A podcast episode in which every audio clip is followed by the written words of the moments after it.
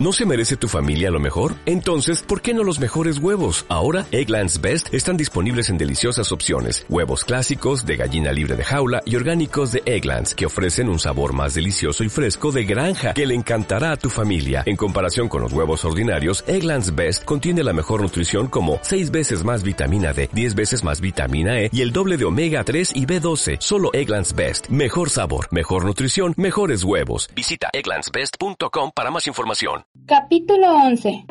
Ramdas. En un magnífico atardecer, en el que el sol hacía brillar las casas con distintos colores y se reflejaba sobre las ventanas y los techos, Sara corrió el altillo para abrir su ventana y gozar del espléndido espectáculo.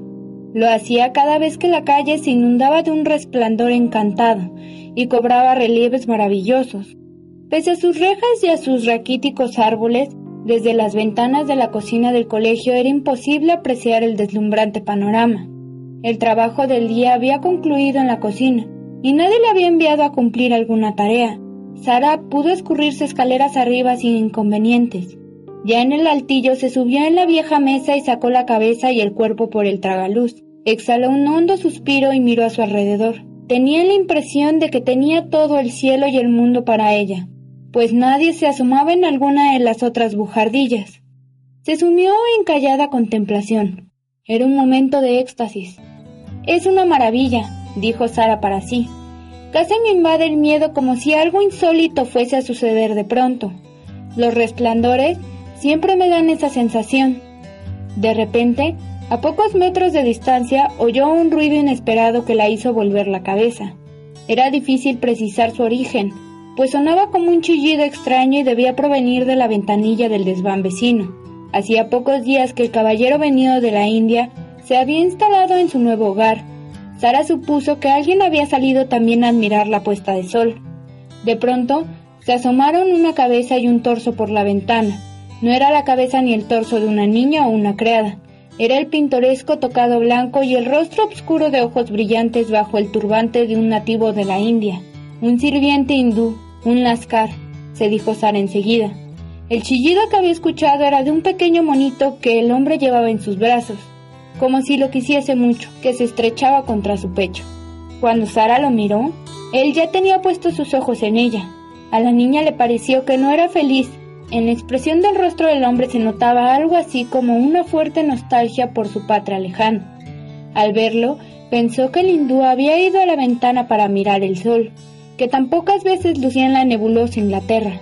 Al cruzarse sus miradas, Sara le sonrió francamente, sabiendo cuán consoladora puede ser una sonrisa para una persona afligida, aunque venga de labios desconocidos. En efecto, el gesto amable le agradó visiblemente al Lascar. Toda su expresión cambió y al contestarle con una sonrisa mostrando su dentadura blanquísima, fue como si se hubiera encendido una luz en sus grandes ojos. La sonrisa de Sara siempre surtía efecto en las personas que se encontraban cansadas o abatidas. El Lascar le fue simpático enseguida a la niña. Le recordaba sus días tan felices de la India. Además, el monito era muy gracioso, y para ella fue una distracción quedarse un rato mirando los mimos y gestos divertidos que le hacía su amo. Cuando el Lascar se iba a retirar de la ventana, se despidió de Sara con una reverencia como las que le hacían sus criados en la India. Tal vez por saludarla, el hindú perdió el control sobre su mono y el pícaro animalito saltó alegre por el tejado y por sobre el hombro de Sara entró en su habitación brincando de un rincón a otro. La niña divertida sabía que tenía que devolverlo, pero no sabía cómo hacerlo. No sabía si podría atraparlo o si el mono seguiría dando brincos por su cuarto o si saltaría y se perdería por los tejados. Sara se volvió hacia el hindú y contenta de poder dirigirse hacia él en hindostani idioma que recordaba de cuando vivía en la India con su padre. ¿Dejará que lo atrape? preguntó la niña. Sara nunca había visto tanta sorpresa y gratitud como la que expresó el sirviente al oír que se dirigía a él en su propio idioma. El pobre hombre que pensó que los dioses venían a su ayuda y que la voz venía del paraíso mismo, se deshizo en un mar de agradecimientos. La niña comprendió de inmediato que el hindú estaba acostumbrado a tratar con niños europeos. Se llamaba Ramdas y era sirviente del caballero venido de la India. Dijo que, por cierto, el mono era difícil de atrapar, que saltaba de un lado a otro como un rayo. Ramdas lo conocía y solía obedecerle. aunque no siempre. Pidió autorización para cruzar el tejado y entrar al cuarto a rescatarlo.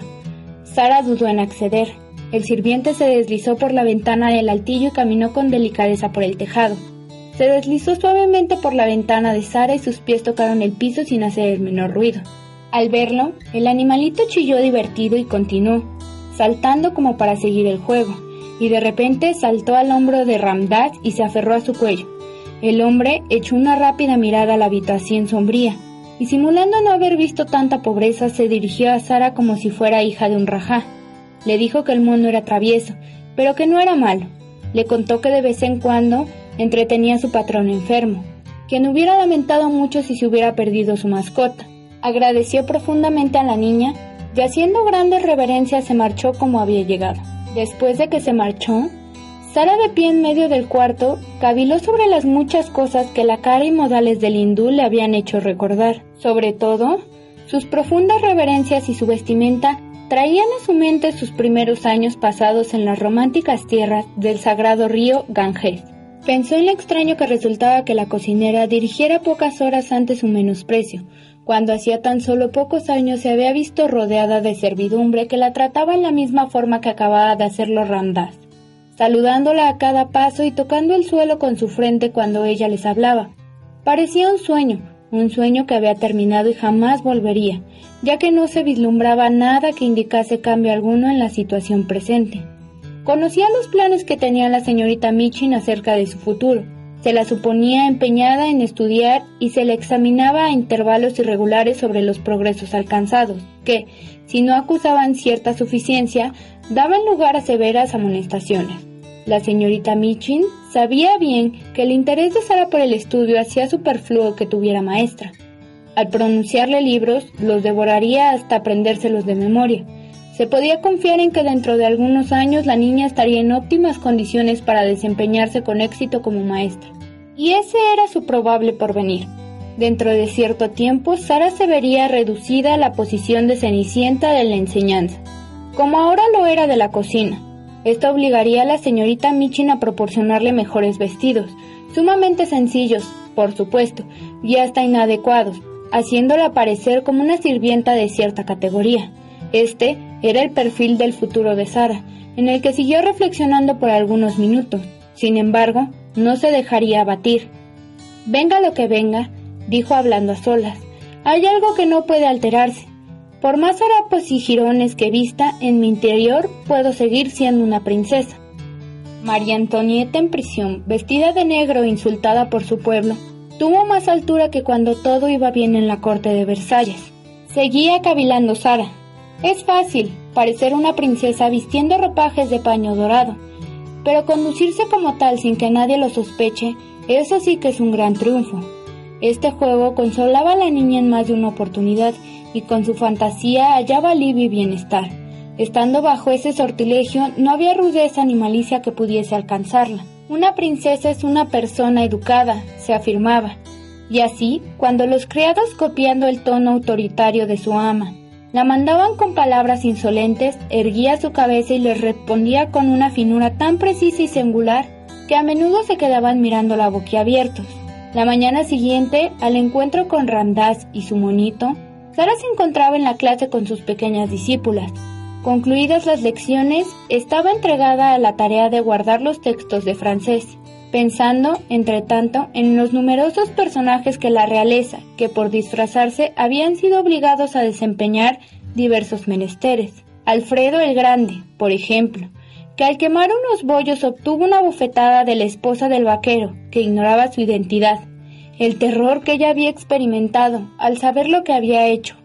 Lo mismo que si de pronto la señorita Michin descubriera que Sara, con los zapatos agujerados y todos, era una princesa, una princesa verdadera. Al pensar en estas cosas, la expresión de sus ojos era exactamente la que la educadora más aborrecía. No podía soportarla, y como se hallaba cerca, desahogó su encono precipitándose sobre ella para darle un bofetón, exactamente como la mujer del vaquero hicieron con el rey Alfredo, y que cogió a Sara completamente desprevenida. La sorpresa la arrancó de su sueño y le cortó el aliento, pero al cabo, sin poderlo evitar, se echó a reír. ¿De qué te ríes tú, niña? Atrevida, muchacha descarada, exclamó la señorita Michin. Sara necesitó un par de segundos para contenerse lo suficiente y recordar que era una princesa. Las mejillas se le habían puesto rojas por las bofetadas que recibió. Estaba pensando, contestó. Pídeme perdón inmediatamente, gritó muy airada la señorita Michin. Sara vaciló un segundo antes de responderle. Le pido perdón por haberme reído, si lo considero una ofensa, replicó por fin, pero no me disculparé por pensar. ¿Qué es lo que estás pensando? la increpó. ¿Cómo te atreves a hacer tal cosa? Explícate enseguida. Jessie ahogó una risita y ella y Lavina se codearon. Todas las niñas habían dejado a un lado los libros para escucharla, porque cuando la señorita Michin atacaba a Sara, siempre la escena resultaba interesante. Sara solía dar unas respuestas sorprendentes, y nunca parecía intimidarse por nada.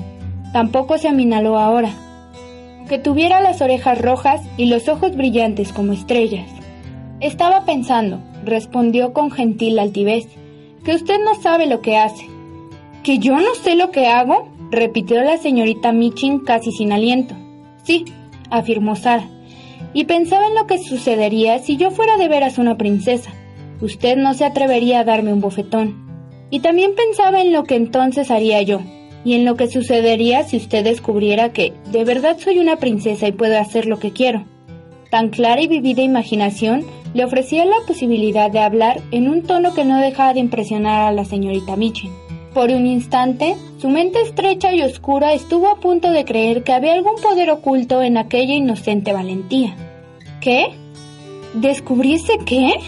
Que soy realmente una princesa, dijo Sara, y que puedo hacer lo que se me antoje, todo lo que quiero.